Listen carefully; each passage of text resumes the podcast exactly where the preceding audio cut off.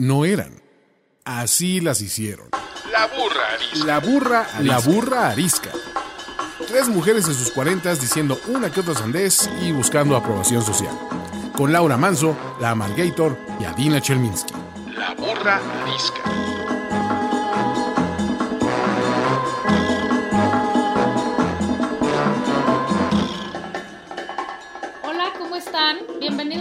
Capítulo más de La Burra Arisca. Yo soy la Margator. Yo soy Adina Chelminsky. Y yo soy Laura Manso. La invitada de hoy, les tengo que contar que la conocí de casualidad. Es de esas personas que la vida te pone enfrente y porque la tenías que conocer. Un día iba yo a comer con la muy querida Blanca Juana Gómez y ese día en la mañana me habló y me dijo, güey, se me olvidó que había quedado de comer con otra amiga.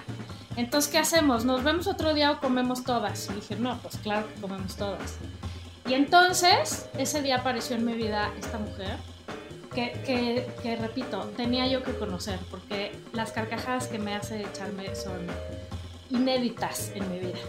Y quiero, quiero hacer un comentario acá que la Margator no sabe, pero yo y Laura estamos un poco celosas de la manera en la que se refiere a la siguiente invitada. Nos sentimos desplazadas como el bebé que tiene un hermanito nuevo en su casa, eh, dejadas, dejadas y de la mano de es, escuchen esto, escuchen esto. La Margator dijo, si tuviéramos que escoger a una nueva burrarisca, sería María. ¡Ay, ya! Y entonces, así, esto, empezamos a cuestionar si, si, si te quería más que a nosotras. Ay, pobrecitas. Igual que con un hermano nuevo, la vida misma la cuestionamos cuando dijiste eso. El origen, el futuro, todo, todo el cuestionamiento. ¿Se acuerdan eso de que los papás el mejor regalo que le pueden dar a un hijo es un hermano? Pues eso estoy haciendo por ustedes. Así ¡Ay, que de la Déjenme, déjenme decirles quién es María. María ha estado siempre en el mundo editorial, ha trabajado en Glamour, ha publicado en Marie Claire, en Cosmo, en Soho, ha trabajado en Editorial Televisa, en Travesías, genera contenido, pero edita, pero escribe, pero es creativa, es lista, listísima, pero sobre todo lo que más me gusta de María es que es alguien que se reinventa constantemente, que se carcajea ante la adversidad, que es sobre todas las cosas desobediente, irreverente y sin duda la mejor compañía para tomarse un gin and tonic. Déjenme por favor presentarles para que ustedes también disfruten de esta nueva amiga llamada María de la Mora. Aplausos, por favor. Con esta invitación se pueden dar cuenta porque yo y Laura estamos celosas, nada más, pero que es el invitado. O sea, María, no es nada personal, pero la Margator, o sea, ¿qué onda? Tipo, como que medio que me está tirando la onda, yo sentí tanto. yo no, okay, yo sentí como insinuación mientras me describe, siento que se toca un poquito el brazo, siento que se hace su pelito atrás de la oreja. Tú también me gustas mucho, Margator. Exacto. Si un día considerara mi sexualidad y la revaluara así, podría ser una candidata. Porque además María es guapa, tienen que saberlo. Pero la razón número uno para invitarla es porque siempre he pensado que the more, the merrier. Y que María. María efectivamente agarra el humor y la onda que traemos en la burrarisca. Y quería presentar a mis amigas, por eso. Hola María. Welcome. Somos amigas, ya. Siento que. Bienvenida, bienvenida, María. Bienvenida. Gracias por invitarme. Me siento honradísima, nerviosa. Llevo tres gin tonics, tipo. Te confieso esto. Porque aparte, antes de saber que en esa comida de la querida Blanca, me pasó lo mismo de chin, chin, chin, chin, chin. Quedé con otra amiga que has de conocer. Se llama Valeria, pero le dicen a Margarito, porque ¿qué crees? Ella sí logró lo que queríamos hacer contigo hace 15 años. Ella sí lo logró. Entonces, para mí, la Margator es todo eso que yo pude haber, ese fenómeno mediático que pude haber sido y que, ¿qué creen? Nunca fui, pero está bien. Nunca es tarde, nunca es tarde. Oye, María. Así es. Como, como ya sabes, este programa arranca con la pregunta incómoda y te toca preguntar cualquier cosa que quieras contestar. Y okay, tengo miedo. Cabe aclarar que tengo miedo. He de, confesar que desde que hablamos el lunes o martes y te llega este mail formalísimo de la burra arisca de lo que tienes que hacer es mandar una foto que salgas bien, ¿ok? Primer reto. Dos, pregunta, pensar en la pregunta incómoda. Me obsesioné. Tengo una lista como de 53 ya propuse que hagamos un especial de pura pregunta incómoda. Creo que es el mejor formato para que el debate comience. Pero bueno, dentro de esas 53 tuve que elegir una. La de con quién harías el trío de tu vida, creo que ya como que se me hace que como que no, igual no es el foro. Entonces la que quiero preguntar es, ustedes que son tan correctas y tan pro igualdad y pro minorías y todo esto, ¿qué es lo más pinche clasista, racista, homofóbico o antimujer que has hecho en tu vida? ¿Que hayas, que, hayas, ¿Que hayas hecho en tu vida? Correcto. Hijo, me gustaba más la pregunta del trío. Está un poquito Exacto, está más fácil. A ver, les voy a contar yo, ¿quieren? Sí. Va. A ver, ya, de entrada nos logró dejar calladas, está cabrón. Venga, a ver, dinos tú. De entrada, el concepto antimujer es de los conceptos que más conflicto me causan, pero si quieren, luego llegamos a ese punto un poco y podemos ahondar en el tema del challenge, de la foto que tanto pedo hicieron al respecto, pero bueno, dejemos eso aparte. Pero bueno, la cosa más incongruente respecto al discurso actual del género que he hecho en mi vida, y lo peor es que me ha resultado siempre, es que desde que tengo 21 años trabajo y siempre he tenido que lidiar con autoridades hombres o con clientes hombres, siempre. Y siempre me ha tocado estar en la posición de negociar presupuestos en una u otra vertiente. Y siempre me iba bastante mal, la verdad. Hasta que un día decidí elegir a la más guapa con el mejor cuerpo de mi equipo, entre más chavita mejor, para lanzarla al matadero, obviamente en complicidad absoluta siempre con ellas, para que negociaran el presupuesto, para que pidieran al cliente que nos diera más lana o al CFO que pusiera un rubro donde no tuvieran que ampliar el dinero que necesitáramos y siempre ha funcionado, siempre ha funcionado a la perfección. Entonces, ¿está mal? Creo que sí. Funciona sin duda sí. Yo les voy a decir que, porque ahorita... Y me avergüenzo un poco, pero cuando yo empecé a trabajar, pero no tanto. Eh, cuando yo empecé a trabajar en BBVA hace veintitantos años, yo era básicamente la, de las pocas mujeres en el área en donde yo trabajaba. Y se me acercó la directora de legal, que era mujer, y yo soy alta, soy un poco alta. Llegó y me dijo, te pido un favor, para todas las juntas te pones tacones, porque de por sí eres alta y necesito que llegues aquí y todos los hombres te vean para arriba. Olé. Y desde entonces, a todas las juntas que voy en mi vida, me llevo los tacones más altos que tenga. O sea, incluidas juntas con Laura y yo. Esta bitch, ¿ya viste lo que nos hace Laura? Ya lo había notado. Y, tengo que, y, tengo que, y tengo que aceptar algo. Sí, dentro de todo mi discurso de las mujeres valen por lo que piensan, la verdad es que la cantidad de tiempo que yo le dedico a mi aspecto físico debería de darme un poco de vergüenza, porque me, me, produzco, así o más honesta, para todas mis juntas me produzco como si fuera a conquistar Troya.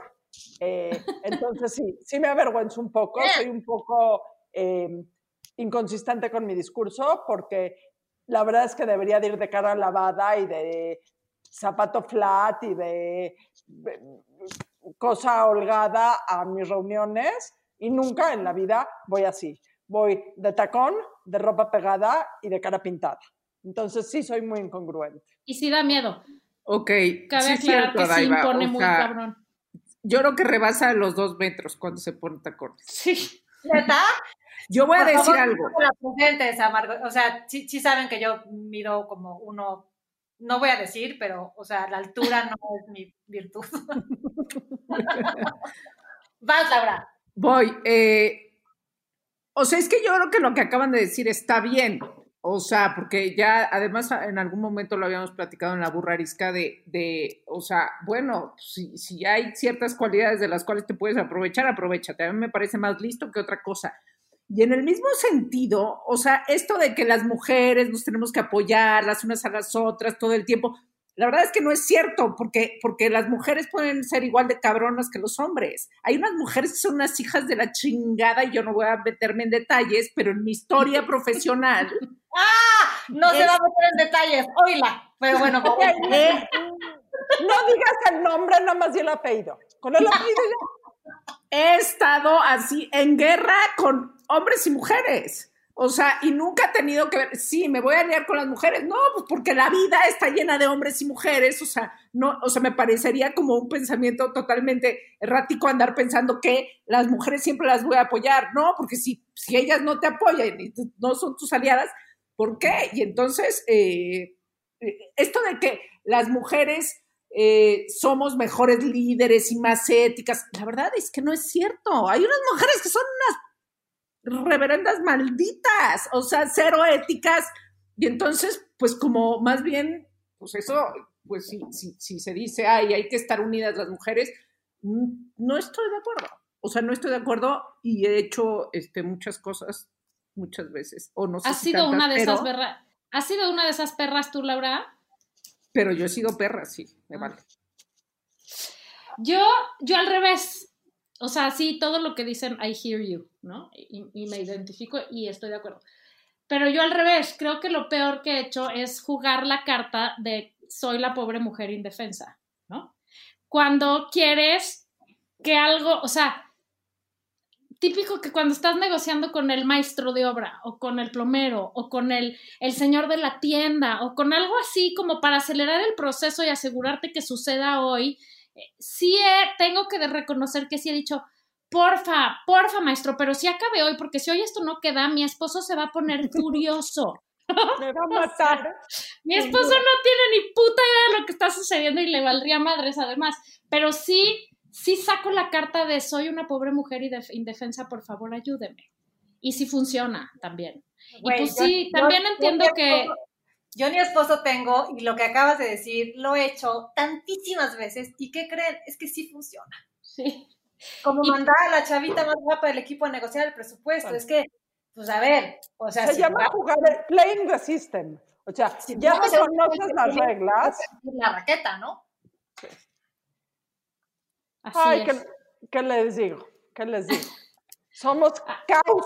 víctimas y causantes del mismo problema Exactamente. Exactamente. y enfermedad se podría llamar este. este y este pues finalmente es la ley de la jungla, ¿no? Y sobrevive el que, el que tiene más elementos para adaptarse y para saberse los caminos y los atajos. Este mundo no es de los buenos, este mundo no es de los buenos, es de los hábiles. 100%. Hay que ser street smart. Y yo creo que eso junta perfecto con el tema que eh, llamamos a nuestra queridísima y muy encelada invitada de hoy a platicar, que es... Ah. A, Margator, por favor, te estoy dando entrada. El tema, el tema de hoy se llama Alborota el gallinero. Porque justamente creo que una regla de la jungla para sobrevivir y para pues, acelerar los procesos o por lo menos para no ir como atrás del camioncito en la carretera a uno por uno, sino a uno por hora, sino encontrar otras vías es sacudir la cosa, moverte, provocar, este, generar conversación, no irte como borrego o como gorda en tobogán atrás de lo que todo el mundo dice que hay que hacer y cómo se tiene que hacer, ¿no? Porque hay veces que sí, esa es la manera y ya, ¿no? Pero yo creo que la mayoría de las veces hay que disrumpir de alguna manera cualquier sistema en el que estés. Creo que esa es una de las cosas que nos une, es el, común denominador aquí de las tres y sin duda de María, de, de, de, proponer y de alzar la voz de otras maneras, ¿no? Y creo que un buen ejemplo es, como tú decías, María, y de dónde salió esta idea de que vinieras y platicáramos de esto fue del pinche challenge de la semana pasada, al cual ya le hemos dedicado mucho tiempo, pero que es justamente eh, ¿por qué? O sea, cuestionarte y cuestionarnos y decir, ¿por qué estamos haciendo esto? Y informarnos. Y una vez que ya te informaste y ya te cuestionaste y ya sabes de qué se trata, entonces decides si lo haces o no lo haces. Y decidir también no hacerlo y hacerlo distinto a veces es muy necesario, no solo para uno, para, para la sociedad en la que vives, para que la gente despierte y entendamos que hay otras maneras de hacer las cosas y no una sola. Hay una frase que me encanta. En los 1800 había un periodista francés que se llama Émile Zola, que fue un hombre extremadamente valiente y tiene una que quizá es mi frase favorita, una de mis frases favoritas de la historia, es, si me preguntan a qué vine yo a esta vida, es a vivir en fuerte. Y creo que la definición de vivir en fuerte es hashtag life goal, o sea, si me puedo meter a ese cliché, creo que mi objetivo en la vida es vivir en fuerte no pasar desapercibida, que no pasen desapercibidas. Deja yo como persona, eso yo creo que es completamente secundario. Que las cosas que me importan, que las cosas por las que lucho, que las cosas que me llegan al corazón, no pasen desapercibidas. O sea, poder alzar la voz eh, por todo lo que considero correcto, que no es la verdad absoluta, pero es lo que yo considero correcto, y, no pasa, y que esas cosas, si de mí dependen, no pasen desapercibidas. Eh, toda esta onda de luchar por los derechos de las minorías, pertenezcas tú o no a esa minoría, eh, yo creo que para mí eh, son mi grito de guerra en la vida y esa es la parte para mí de vivir en fuerte, de decir, esto no es correcto, esto sí es correcto, tenemos que cambiarlo. Oigan, pero la pregunta sería, ¿por qué, o sea, nace así uno, se hace según el entorno, eh, ¿Y por qué es así? O porque, bueno, aquí tenemos a cuatro, o sea, somos cuatro, ¿no? Lo acaba de decir la Margarita, personas que probablemente este, estamos de acuerdo con el Sola y decir, vamos, venimos a vivir en fuerte. Pero, pero pensemos en los que, en los que, en los que no. O sea, en, en, en quienes, en quienes prefieren vivir en quedito. Y se oye pues igual medio feo, pero prefieren vivir en quedito, en la comodidad, pero porque los aterra el, miedo finalmente, ¿no? Y no, no, o sea, no trato de no juzgar, pero, pero... complicado, complicado. Tú, Adaiva, así naciste, así naciste viviendo en Fuerte, o sea, la Margarita sabemos que así ¿quieren, ¿Quieren toda mi historia? Queremos saber, queremos nada más saber qué, o sea, de, o sea, para entender un poco de dónde venimos. Mira, ¿de dónde vengo? Eh, el ser judío y haber vivido tantísimos años de discriminación y haber tenido abuelos que hayan salido corriendo de Europa, automáticamente desde que nací, la consigna de mis papás eran, no puedes hacerle a nadie más lo mismo que llevas sufriendo tú. O sea, tienes que luchar, o sea, y la consigna en mi casa siempre fue es, levantas la voz por los derechos de todo, de todo lo que es correcto. O sea, yo creo que tiene que ver con una parte de educación generacional de, yo creo que esa es parte de mi formación más básica, o sea, de entender que si no levantan, tú tienes que hacer lo que te gustaría que en algún momento eh, hagan por ti. Y lo hemos platicado muchas veces que hablamos de derechos LGBT o de derechos de las mujeres aquí. O sea, a mí lo que más me repatea en la vida y lo que más me ha repateado no es la gente abiertamente antimujer, no es la gente abiertamente clasista, no es la gente abiertamente eh, antisemita, no es la gente abiertamente, porque, eh, porque ellos por lo menos tienen una postura. Lo que me repatea la madre es la gente callada. Es la gente que, o sea, es la gente que otorga con su silencio. El adjetivo perfecto, perdóname que te interrumpa, es taimada. Exactamente. Tibia y timorata. Tibia, entonces, creo que de ahí vengo, si quieren mi historia personal, pero le tendré que preguntar a mis papás si así era yo de chiquita. María, cuéntanos de la importancia de alborotar el gallinero, tú que eres una alborotadora profesional. Fíjate que ante la pregunta de si se nace o, o demás, yo creo que sí, definitivamente, habemos gente más loud que otra y no, no, para nada lo considero una virtud. O sea, a mí pon tú me costó un matrimonio. o sea, no necesariamente es bien chingón ser tan opinionated. O sea, a mí me ha metido en, en líos.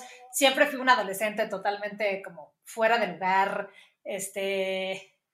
O sea, no, no lo elegí. Nada más que sí, me, me cuesta muchísimo trabajo no decir lo que pienso. Y lo que pienso puede ser la máxima pendejada o de repente una cosa epifánica, pero no, no, no creo que nadie, o sea, creo que hay muy, muy, muy poca gente contadísima con los dedos que viene al mundo a decir algo que realmente, no sé, valga la pena o cambie el curso, pero aunque sin, sin importarme de la relevancia de, de, lo que pienso, me parece que es importante comunicarlo. O sea, me gusta hablar, me gusta decir lo que pienso, me gusta conectar con la gente, me fascina escuchar puntos de vista y entre más diferentes, más retadores y más me enriquece, pero para nada considero que sea una virtud. O sea, es como quien es bueno para dibujar o para cocinar. O sea, siento que, que una se le da una o uno se le da más o menos este, bien comunicar lo que piensa. Ahora, sí creo que en,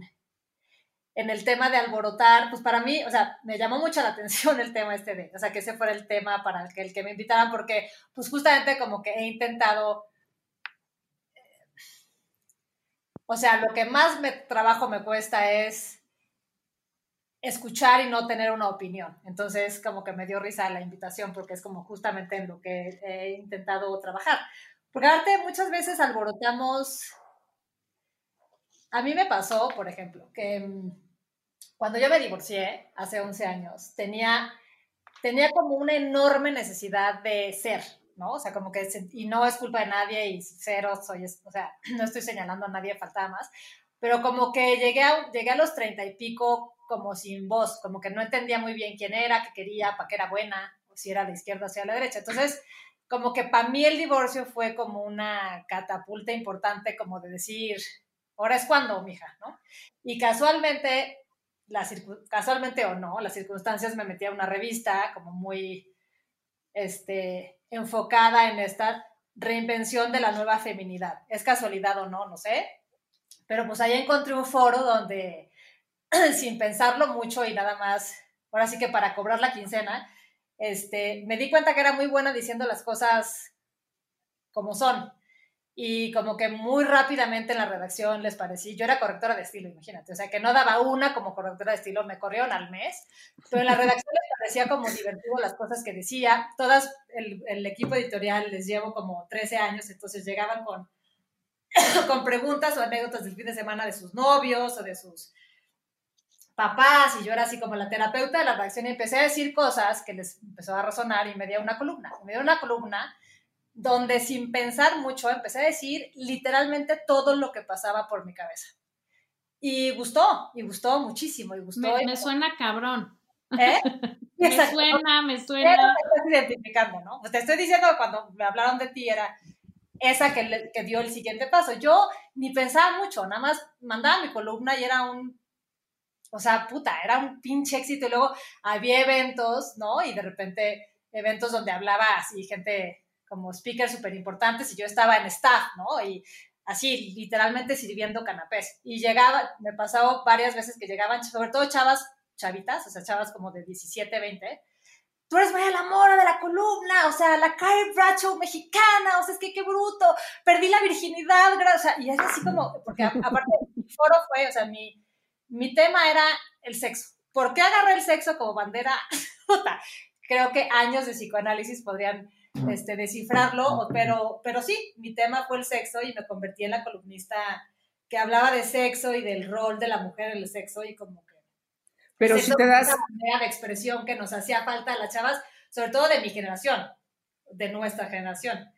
Y, y fue un éxito, y fue un éxito, y ahí es donde dije, como que creé un poco el personaje, o sea, encontré a María en el personaje de la columnista. Y entonces, el, digamos, el downside de ese camino es que pues me convertí en la, en la vieja que habla de sexo todo el día, que escandaliza todo el día, que, este, que dice las cosas totalmente fuera de lugar en las sobremesas y que eso hace muchísima gracia, pero que a la vez, pues a la vez como que un poco te encasillas en el discurso. Entonces, creo que es importante que para alborotar no nos quedemos en, el escándalo, ¿no? O sea, que a veces para mí fue como que el primer recurso que encontré y luego me costó muchísimo trabajo como darle la vuelta a ese discurso. O sea, sí. Oigan, y si hacemos un artículo sobre el papel de la mujer en la posguerra, ay, no, no, o sea, ¿por qué no sigues con el tema de, ¿sabes? De cómo liberarte del sexo en la primera cita. Y yo, ah, neta, otra vez eso. Entonces, siento que una parte importantísima en este tema de alborotar o no alborotar y para qué alborotar es, primero, pues sí, ten algo que decir, porque ir por la vida sin discurso, está perfecto, pero entonces no pretendas tener un discurso, ¿no? Pero si te, das, si te das cuenta, María, o sea, hay, dos elementos muy importantes que uno tiene que ver con el otro. O sea, uno es, pues, decir quién eres. O sea, al final, si escribieras sobre sexo o sobre cualquier otra cosa, lo que estabas haciendo era escribir lo que pensabas, ¿no? O sea, este, cero contención, ¿no? Y, dos, o sea, el, el asunto de, de, tener una razón de por qué hacerlo, porque como dice, pues si no, nada más se queda en el relajo. O sea, creo que esos dos elementos son importantes porque no es ser rebelde por, por ser rebelde o ser opinionado porque es ser opinionado. O sea, yo por, o sea, por el contrario, toda mi vida he sido la más callada de todos los grupos de siempre. O sea, me ha costado hablar este, años. Enteros. Ah, pero nomás abres la boca, güey, y a pero, mi puta madre, hay que cuidarse. Pero el día que dices, claro, esto quiero decirlo porque lo digo desde adentro, pues si no, ¿para qué, no? Eso es lo que, eso es lo que entonces funciona y hace clic, pero a la gente no le gusta la gente que no es auténtica. Y entonces, este, no necesitas hechos para comprobarlo, sino es, es una cosa como de sentimiento de, no la siente auténtica, hable de lo que hable, ¿no? o sea, cuando eres tú, sí, sí se, sí se puede conectar. Pero también yo creo que es lo que está diciendo, o sea, lo que dices, que estoy completamente de acuerdo porque une todo lo que hemos venido diciendo, sobre todo en los últimos programas, es pasar del alboroto de teoría al alboroto de práctica. Es pasar del alboroto que tenga que ver con un hashtag, lo que quieran, por no decir challenge accepted, a realmente aceptar un reto. Es pasar del alboroto de vamos a cambiar este país, eh, hashtag, a vamos a averiguar por quién vamos a votar y hacer un voto informado. O sea, ese punto. Y yo creo que puede ser lo más alborotadora del mundo y para mí mi única regla es eh, a tomar responsabilidad por lo que dices. Por lo bueno y por lo malo. Si dices algo bueno, es tuyo y si dices algo malo, pides una pregunta e, y humildemente aceptas los errores que hayas cometido con tu inapropiedad.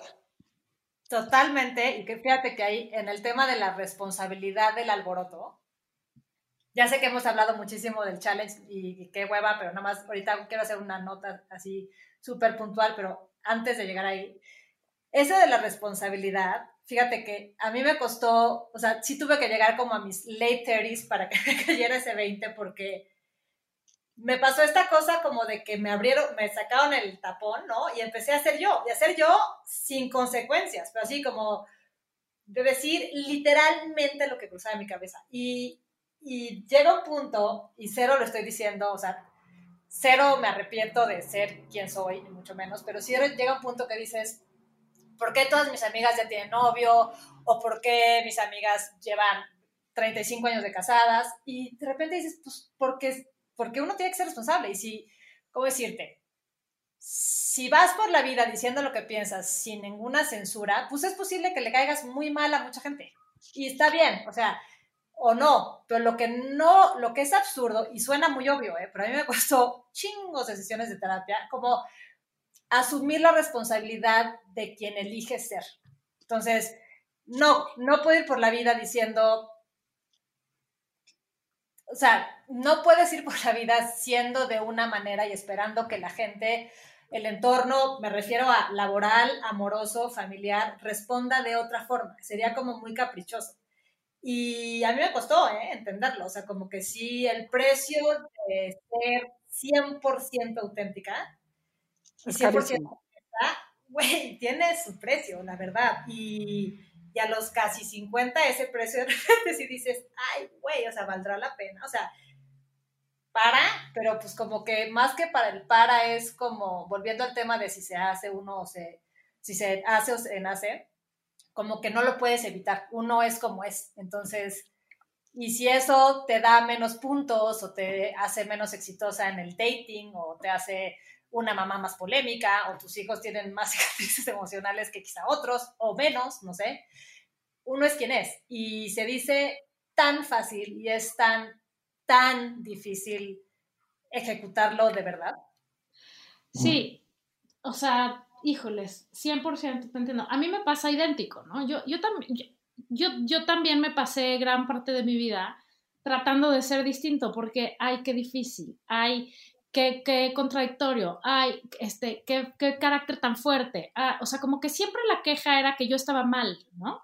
Y entonces yo iba por la vida como tratándome de adecuar a lo que para los otros estaba bien y de pronto me cae encima esta oportunidad de, igualito que tú, vomitar exactamente lo que pienso sin ningún tipo de filtro en una computadora y es un hitazo. Y, o sea, es un hitazo en el sentido, no, no digo que soy la última Coca-Cola del desierto ni mucho menos, es un hitazo en el sentido de que resulta ser que no soy la única que opina lo que yo opino sin filtros. Y que la única diferencia y único secreto, además de que lo que hago y lo que digo es auténtico, es que resuena en los demás. Y entonces, ahí es cuando digo, güey, ¿por qué nos tenemos que pasar la vida autocensurándonos para, por convivir, ¿no? Y tratándonos de adaptar a lo que los demás dicen que es lo correcto. Eso no jala nunca. O sea, eso al final lo que hace es que vivas en una contradicción tremenda siempre. El chiste es, precisamente, sea cual sea tu verdad, ¿no?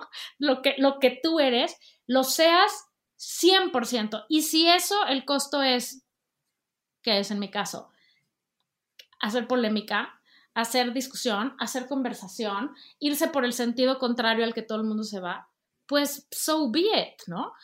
Eso no quiere decir que todo el mundo tenga que ir haciendo eso, porque si no es genuino, no jala, por un lado. Y por el otro lado, yo no lo hago o no lo empecé a hacer, digamos, para lograr eh, escandalizar o para que hablaran del mío, para cero, o sea, nunca hubo un plan de nada, pero sí he ido aprendiendo porque sí se va haciendo un musculito de decir, a ver, güey, y si hablamos de esto que nadie está hablando desde el otro lado, ¿qué pasa? O sea, sí también se empieza a volver un poco una sana o insana diversión a veces de poner cosas, o sea, yo sí ya lo hago a veces con intención de decir, a ver qué pasa si lo pongo ahí. Y un poquito el, hashtag challenge accepted y lo que dije era para eso, no que no piense cada palabra que dije, ¿eh? o sea, no estoy inventando ni, ni, ni, diciendo cosas que no siento 100% o que no pienso 100%, pero en realidad me vale madres el challenge accepted, pero sí lo empiezas a hacer como para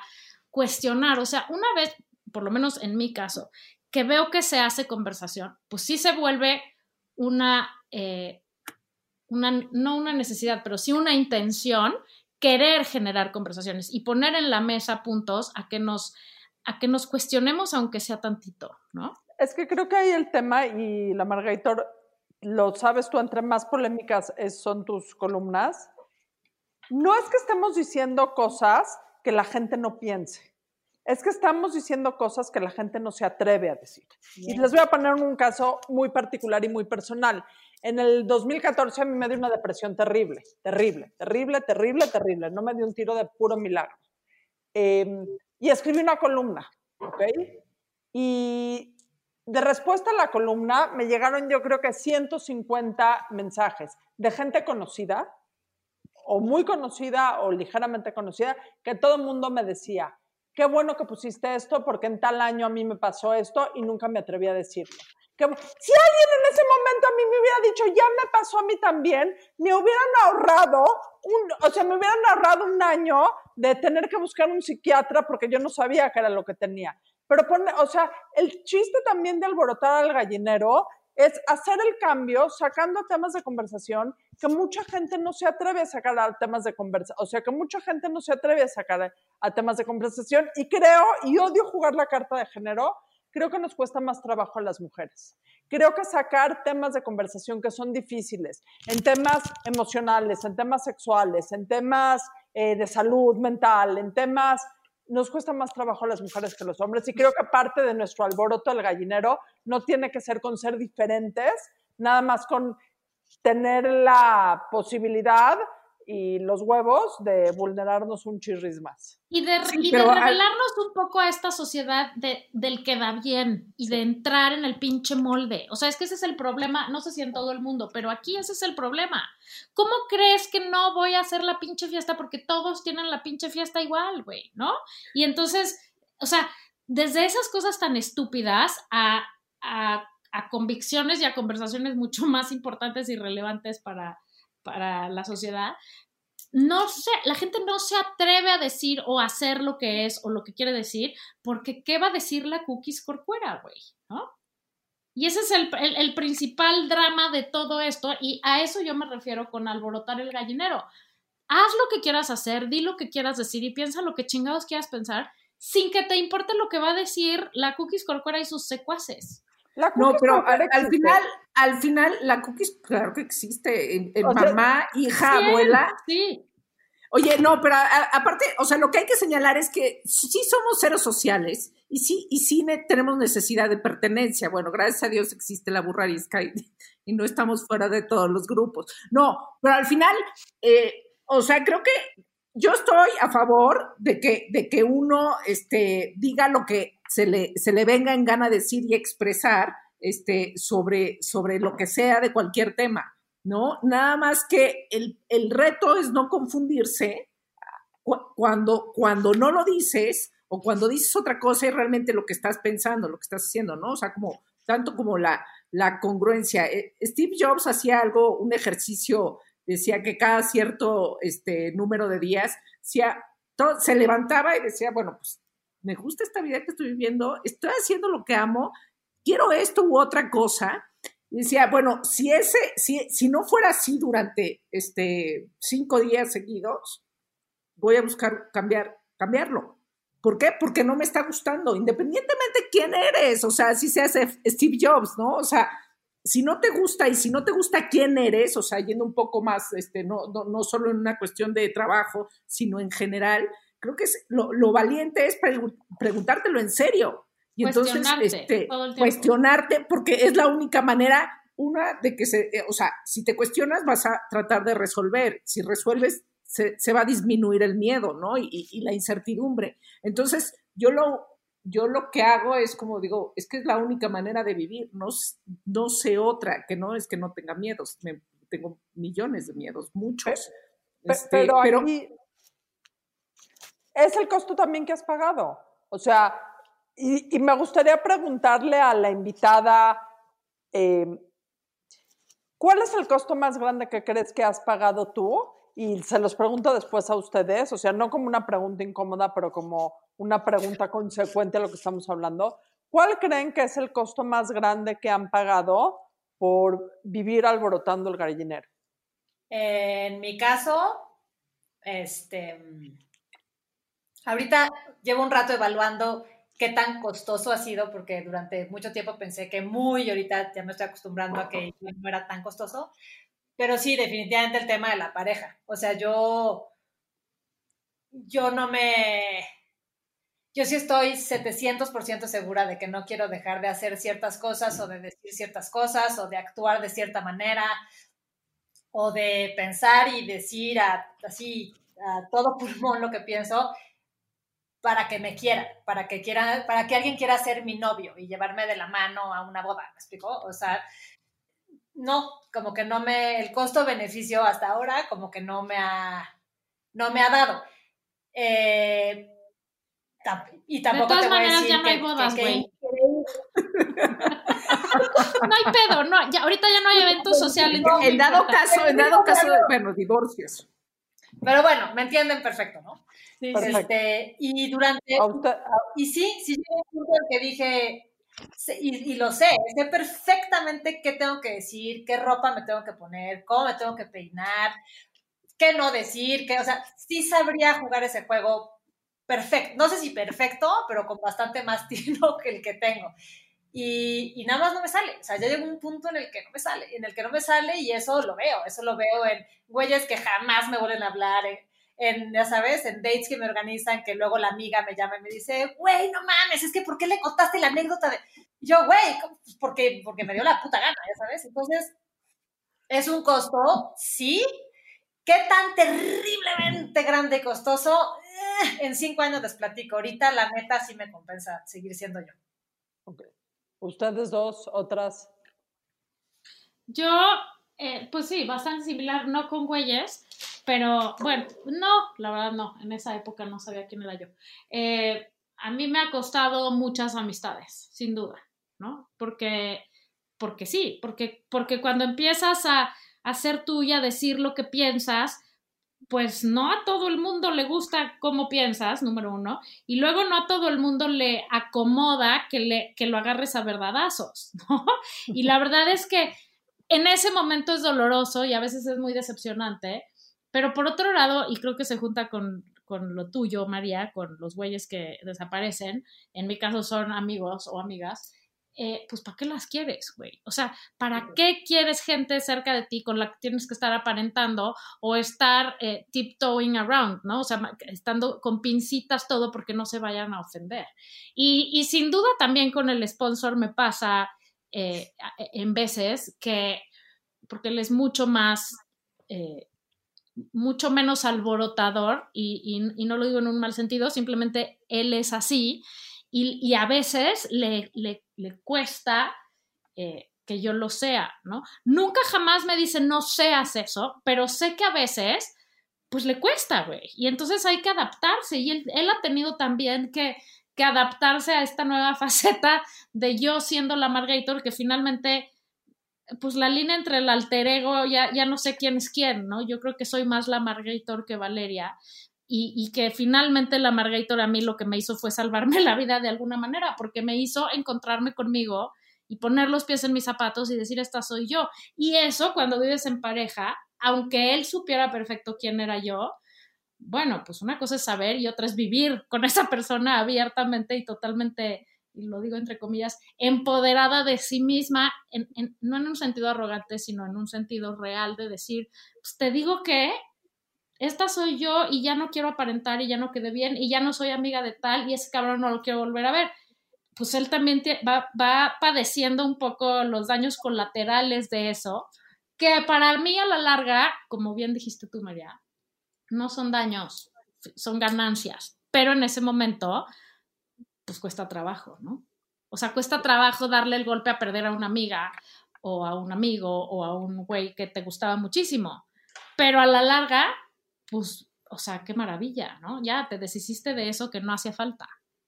El, precio, el precio sí, en efecto, es el dolor del momento y puede ser dolorosísimo, tanto que mucha gente, este, o quizá yo no sé si lo he hecho en todos los sentidos en mi vida, prefieres no pasarlo, ¿eh? O sea, este, es, es tan fuerte, o sea, eh, ¿no? El, ser tú a veces, ¿no? En, en, ciertos momentos, en ciertos círculos. O sea, yo con mi familia, al final soy yo, pero durante años tuve tanto miedo de ser yo y, tan, y tanto conflicto y tanto la inadaptada y la, la, que, y la que no está haciendo lo que tu familia espera que seas, que, que fue dolorosísimo, dolorosísimo. Y en mi casa era la difícil. Ajá, la difícil, la imposible, la, la de la jeta, o sea, mal.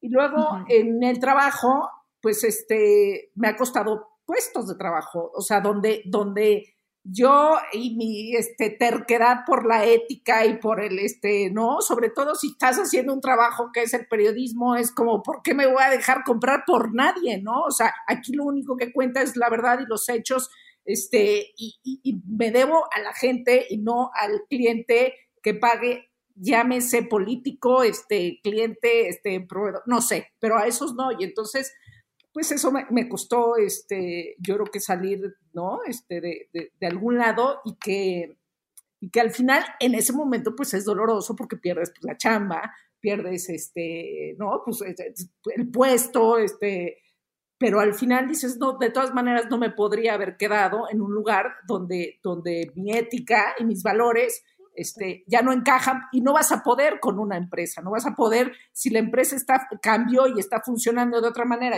y, este, sus valores cambiaron y ya no van contigo, pues evidentemente ibas a quedar fuera, ¿no? Entonces, este, a la larga, o sea, el precio, pues ya pasó y el precio fue en ese momento el conflicto, este, y lo difícil que es pasar. Pero ya del otro lado, este, todo es mucho mejor. No, es delicioso, ¿no? O sea, para mí es cada vez más delicioso saber que yo soy así y está bien y yo me quiero a mí misma y al que no le guste, que no le guste, ahí está la puerta y no pasa nada, ¿eh? O sea, ni siquiera es en amenaza de y si no te gusta, te la... O sea, está bien. Pero yo creo que, como lo dice muy bien mi ídola Glennon Doyle, no quedarte en un lugar o en una conversación en donde tengas que traicionar a ti mismo. O sea, eso, eso es lo importante. Eso es. Y la máxima. ¿Y tú, Adina? Yo el gran costo que he pagado es la terapia de mis tres hijos. Porque pobrecitos. ¿Sí?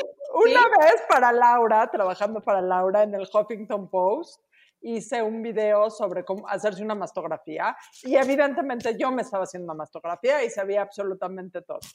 Mis hijos se la pasaron muy mal, o sea, muy mal. Yo creo que durante mucho tiempo no entendieron y siguen muchas veces sin entender. Y para que vean, muchas veces he tenido que, por las únicas personas que a veces permeo un poco lo que digo, es eh, por mis hijos, porque sé que les ha de costar un chingo de trabajo tener una mamá eh, de pelo rosa eh, que enseña las chichis en un mastógrafo. De dos metros, con un traje de gorila y botas arriba de las rodillas, güey.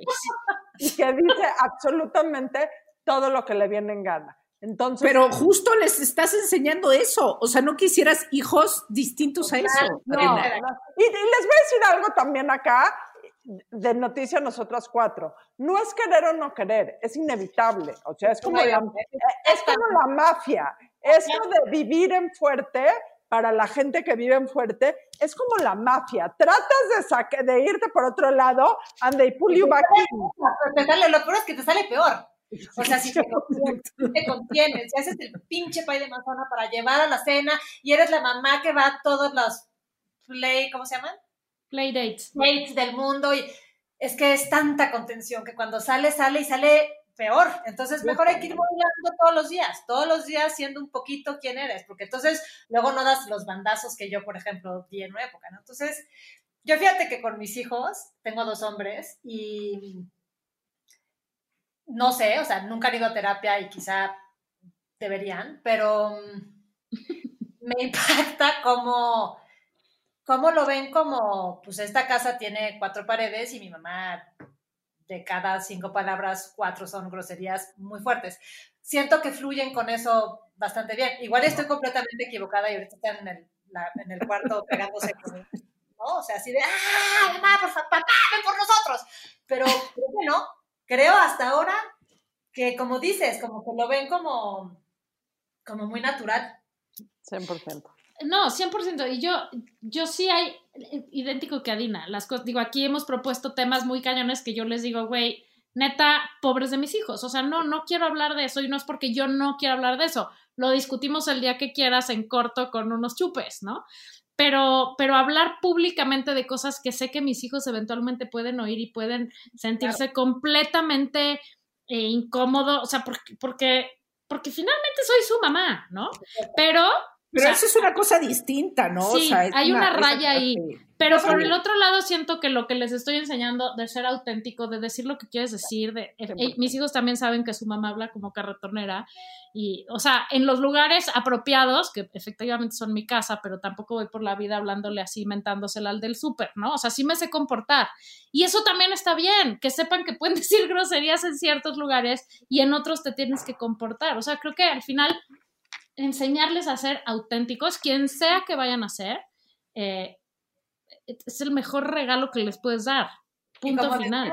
yo creo que, yo creo que, el, yo creo que el core de la congruencia y el como que el centro de que, de que alborotar tenga sentido y tenga algo más allá del escándalo, es justamente la congruencia, es saber qué sí, en qué, dónde, cómo la forma es fondo, cómo además de ser una whatever, mujer liberada o como le quieran decir, pues también eres mamá de dos adolescentes o, o una hija, ¿no? o una hermana o una amiga.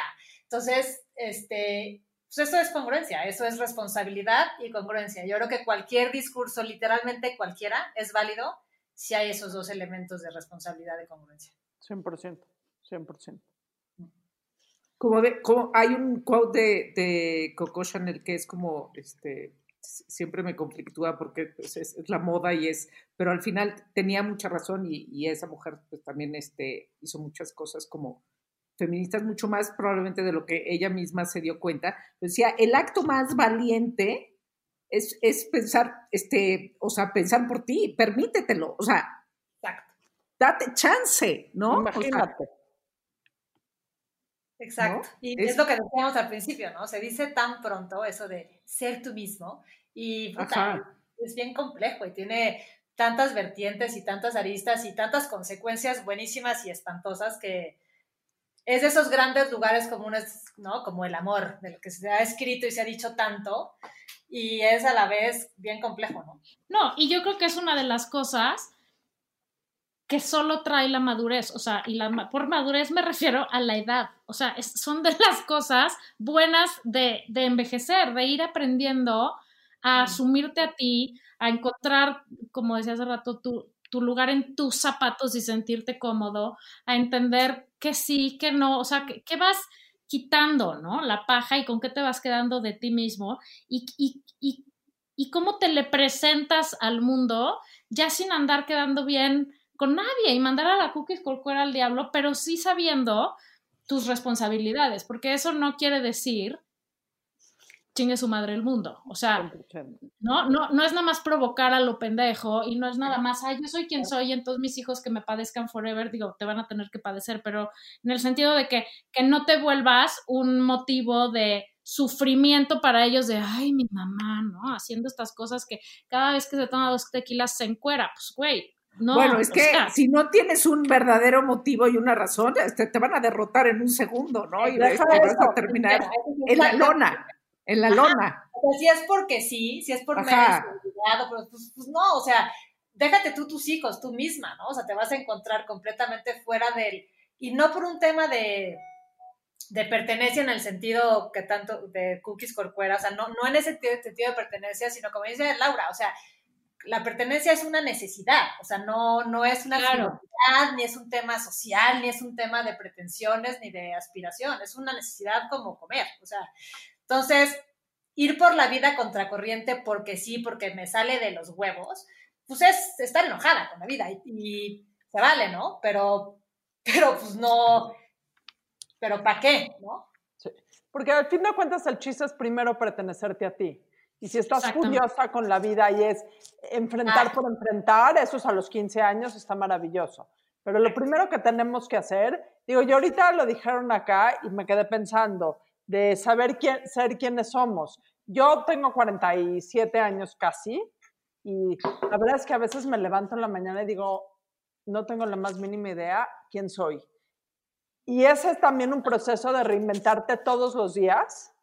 Eh, y en esa reinvención pues, está el alboroto, el tratar de encontrar la definición de quién eres en este mundo. Y me da muchísimo gusto la gente que a la edad que sea ya sabe exactamente quién es, pero yo creo que nunca nos acabamos de definir y nunca nos acabamos de conocer y nunca nos acabamos de, de encontrar en el mundo porque el mundo cambia, porque nosotros cambiamos y porque me cae, la vida es, un, es una maravilla, pero es una pinche chinga cotidiana y feliz y dolorosa y apasionante y desgarradora todo al mismo tiempo. Sí, pero la clave es, aunque te reinventes, aunque no sepas quién eres, aunque estés en una búsqueda continua, creo que poco a poco vas aprendiendo a sentirte cómodo, incluso cuando estás incómodo y dices, puta madre, otra vez se me revolvió aquí, me volvió a pescar la ola y me estoy ahogando, ir aprendiendo que eso, eso está bien. ¿no? Total, sí, como que reconocerla la incertidumbre, la imperfección y el no tener ni idea como parte de, o sea, es, es que de eso va, ¿no? O sea, porque la gente, digo, no conozco a nadie que tenga los huevos de ir por la vida diciendo que ya se encontró y que tiene todas las respuestas a las preguntas universales. Y si sí, yo conozco mucha gente. yo también. Sí, conocen mucho. Sí. Yo cada vez digan sus apellidos. de sus certezas por la vida. Digan, digan sus apellidos. Pero más allá de que ¿En qué es, es, es falso, ¿sabes? O sea, más allá de que te caigan gordos, es completamente falso. Entonces, sí creo que, y digo, no, no soy experta en el tema, ni muchísimo menos, pero hablo a título completamente personal, es en la reinvención está el diálogo, y si no hay diálogo contigo, puta, entonces, ¿qué hay? O sea, ¿para qué estamos acá, no? Y, y, y yo creo que lo de alborotar el gallinero implica, empieza por uno mismo, estarse continuamente alborotando el gallinero mental, ¿no? Y emocional de decir, esto es lo que quiero, esto es lo que soy, ahora que sigue, ahora que va, esto pensaba, pero igual ya no quiero pensar esto, o esto con esto estaba, pero igual ya no quiero estar con esto o con este, ¿no? O sea, estar continuamente alborotándote a ti mismo para o sea, nunca conformarse y estacionarse, porque entonces efectivamente eres esa persona de hueva, arrogante, que cree que tiene todo resuelto.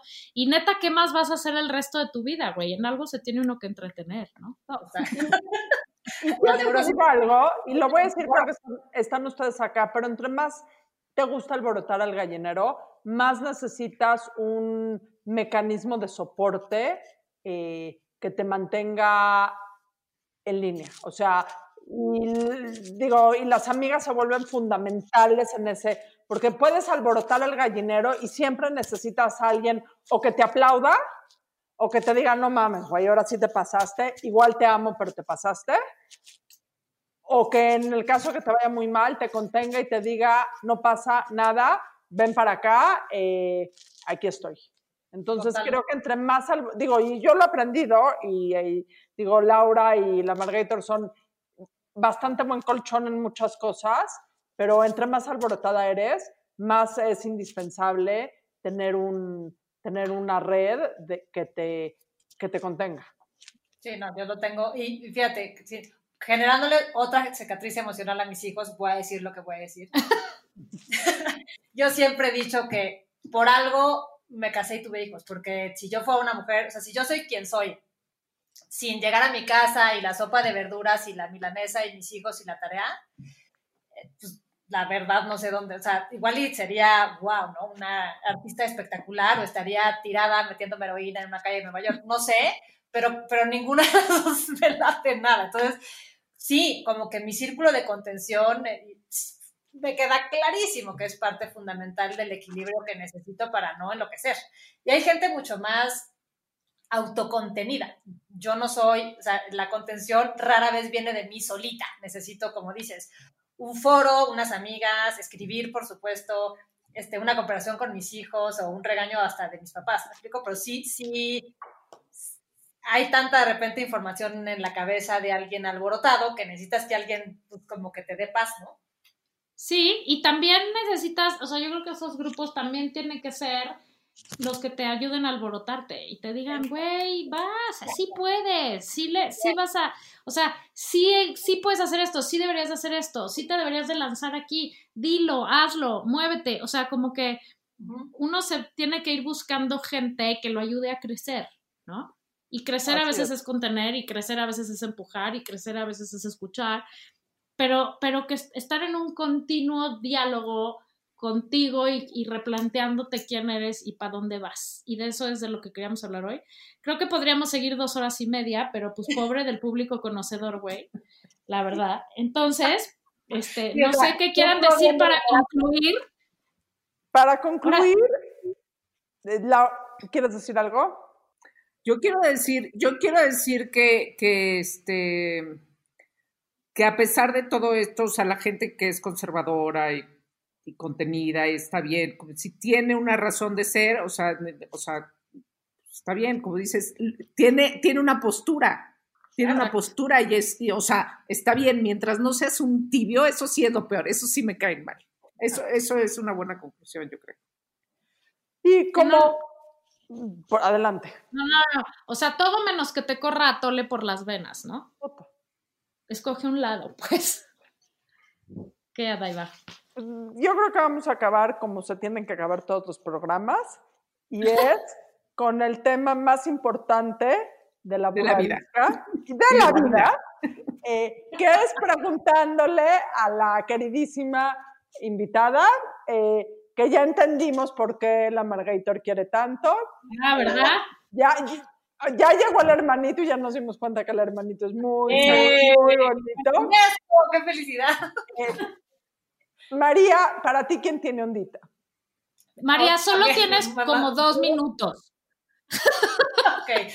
A lo más, a lo más. Es muy porque, no, o sea, quiero hacer la aclaración, porque para María mucha gente tiene ondita. María es conocedora de la ondita. Entonces, no nos tienes que decir todos. Ok, va, voy a, me voy por una nada más. A ver. Este, es mujer. ¿Ubican la serie Fleabag? Lo máximo. Lo máximo. Ella. Se llama Phoebe Waller-Bridge. Es una actriz, guionista inglesa, treintañera. Si no han visto Fleabag o Crushing, se lo suplico. Gente que le gusta el alboroto mental, véanla. Me parece la definición, o sea, si hubiera más mujeres como ella en los medios, en las series y en las películas. Y en la vida. Eh, y en la vida. O sea, te juro que. El mundo sería mejor, el mundo sería, mejor. Habría menos amargura. Tan, tan evidente, ¿sabes? Me parece una tipaza, soy su fan, es mi girl crush, la quiero conocer. 100%. Oye, no, pero dinos un nombre también, porque no te podemos limitar a uno. Un hombre que tenga, no, güey, o sea, te sacas de tema, un hombre que tenga ondita. Puta, les voy a decir algo que no van a creer.